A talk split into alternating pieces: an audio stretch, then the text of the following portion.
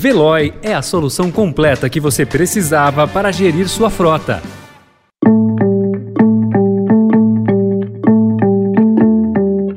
Olá, seja bem-vindo, seja bem-vinda. Começa agora mais uma edição do Notícia no seu Tempo. Esse podcast é produzido pela equipe de jornalismo do Estadão para você ouvir em poucos minutos as principais informações do jornal. Entre os destaques de hoje, os discursos dos presidenciáveis no Dia do Trabalhador. Bolsonaro mantém clima de confronto ao endossar atos contra o STF, Lula se desculpa com policiais e Terceira Via promete emprego. Esses são alguns dos assuntos que você confere nesta segunda-feira, 2 de de maio de 2022.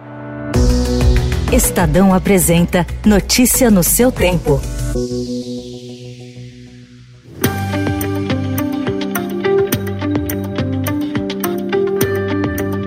O presidente Jair Bolsonaro deu seu aval ontem a atos contra ministros do Supremo Tribunal e em defesa do deputado Daniel Silveira. Em Brasília, apesar de não ter discursado no carro de som, ele circulou entre manifestantes mantendo o clima de confronto com o judiciário. Após participar do ato, que teve baixa adesão, Bolsonaro afirmou em transmissão nas redes sociais que a manifestação era pacífica e em defesa da Constituição, da democracia e da liberdade. Cumprimentar o pessoal está aqui numa manifestação pacífica em defesa da Constituição da Democracia e da Liberdade. Então, pra, parabéns a todos de Brasília e por todo o Brasil que hoje estarão às ruas. Em São Paulo, ele apareceu ao vivo num telão instalado na Avenida Paulista, onde os manifestantes se concentraram também em baixo número, reforçando o mesmo discurso. Segundo aliados, Bolsonaro fez um aceno ao STF para tentar diminuir a crise gerada pela condenação de Silveira por ataques à democracia e pelo posterior perdão concedido a ele pelo presidente. Eu queria aproveitar esse ato de trabalhadores para começar fazendo uma coisa que neste país as pessoas não costumam dizer. O ex-presidente Lula iniciou seu discurso em evento em comemoração ao Dia do Trabalhador ontem em São Paulo com um pedido de desculpas aos policiais. Em encontro com mulheres na zona norte da capital paulista anteontem, Lula havia dito que o presidente Bolsonaro não gosta de gente, gosta de policial. Essa fala fez Lula virar alvo nas redes sociais. Eu queria dizer que o Bolsonaro só gosta de milícia, ele não gosta de gente. E eu falei que ele só gosta de polícia, não gosta de gente. E eu quero aproveitar e pedir desculpas aos policiais desse país, porque muitas vezes cometem erros, mas muitas vezes salva muita gente do povo trabalhador e nós temos que tratá-los como trabalhador nesse país. Nos últimos meses, o ex-presidente cometeu gafes que têm sido vistas com preocupação por aliados.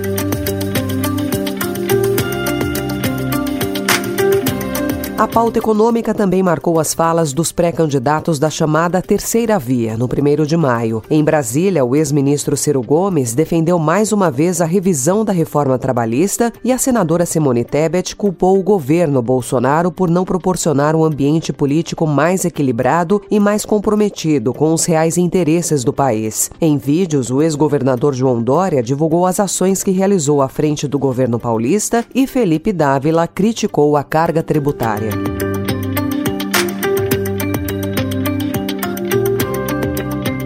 Aliás, a desarticulação político-partidária e a dificuldade dos pré-candidatos da chamada terceira via de alcançar protagonismo na disputa presidencial também são uma realidade nas redes sociais. Levantamento do Observatório Democracia em Cheque, feito por Marcelo Alves, que é professor do Departamento de Comunicação da PUC do Rio de Janeiro, mostra, por exemplo, que as publicações de direita têm alcance seis vezes maior dos que as de centro no YouTube. De acordo com Alves, o insucesso sucesso da terceira via se dá por dois motivos. O primeiro é o fato de as redes sociais estimularem os antagonismos. O segundo deve-se à indefinição de quem será o representante do grupo na eleição. E o tempo é curto.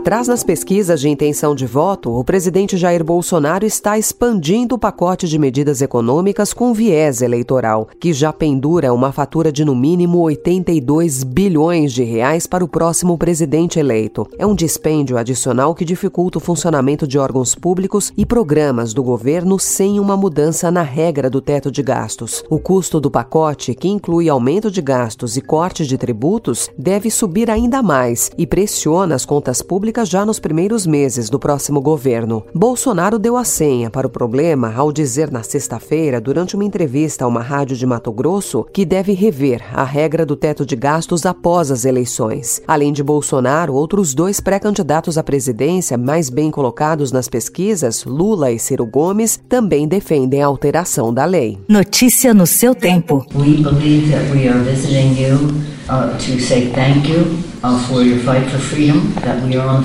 a frontier of freedom, and that your fight is a fight for everyone. And so our commitment is to be there for you until the fight is done. Uma viagem surpreendente, a presidente da Câmara de Representantes dos Estados Unidos, Nancy Pelosi, reuniu-se com o líder da Ucrânia, Volodymyr Zelensky, ontem em Kiev. Trata-se da mais alta autoridade política americana a viajar para a nação invadida desde o início da guerra contra a Rússia. Pelosi afirmou ter realizado a visita para enviar uma mensagem inequívoca e retumbante ao mundo. Os Estados Unidos estão com a Ucrânia. A passagem por Kiev foi mantida em segredo até que a missão retornasse à Polônia, onde Pelosi e os parlamentares que estavam com ela realizaram uma entrevista coletiva prometendo apoiar a Ucrânia até a vitória.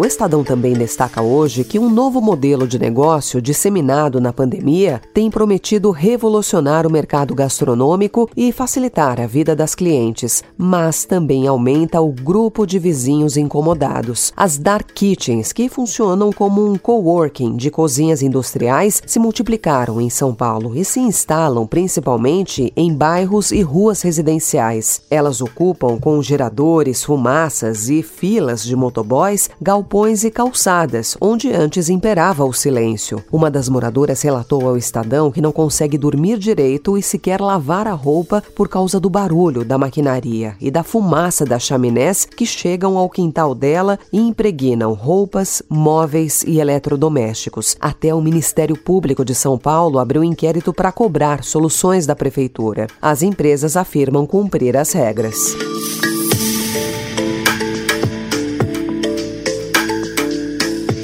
Antes restrita à confecção infantil e a artigos de cama, mesa e banho, a venda de roupa por quilo tem avançado no varejo e para itens de vestuário do dia a dia dos brasileiros. Esse tipo de comércio tem atraído consumidores pressionados pela falta de dinheiro no bolso. Em 12 meses até abril, as roupas ficaram em média quase 16% mais caras no varejo e superaram a alta geral dos preços. Uma calça jeans, por exemplo, não sai por menos de 100 reais no varejo tradicional, mas na venda por peso, é possível comprar duas calças por 25 reais, o preço do quilo de coleções passadas. Se for uma coleção atual, uma calça jeans sai por cerca de 50 reais.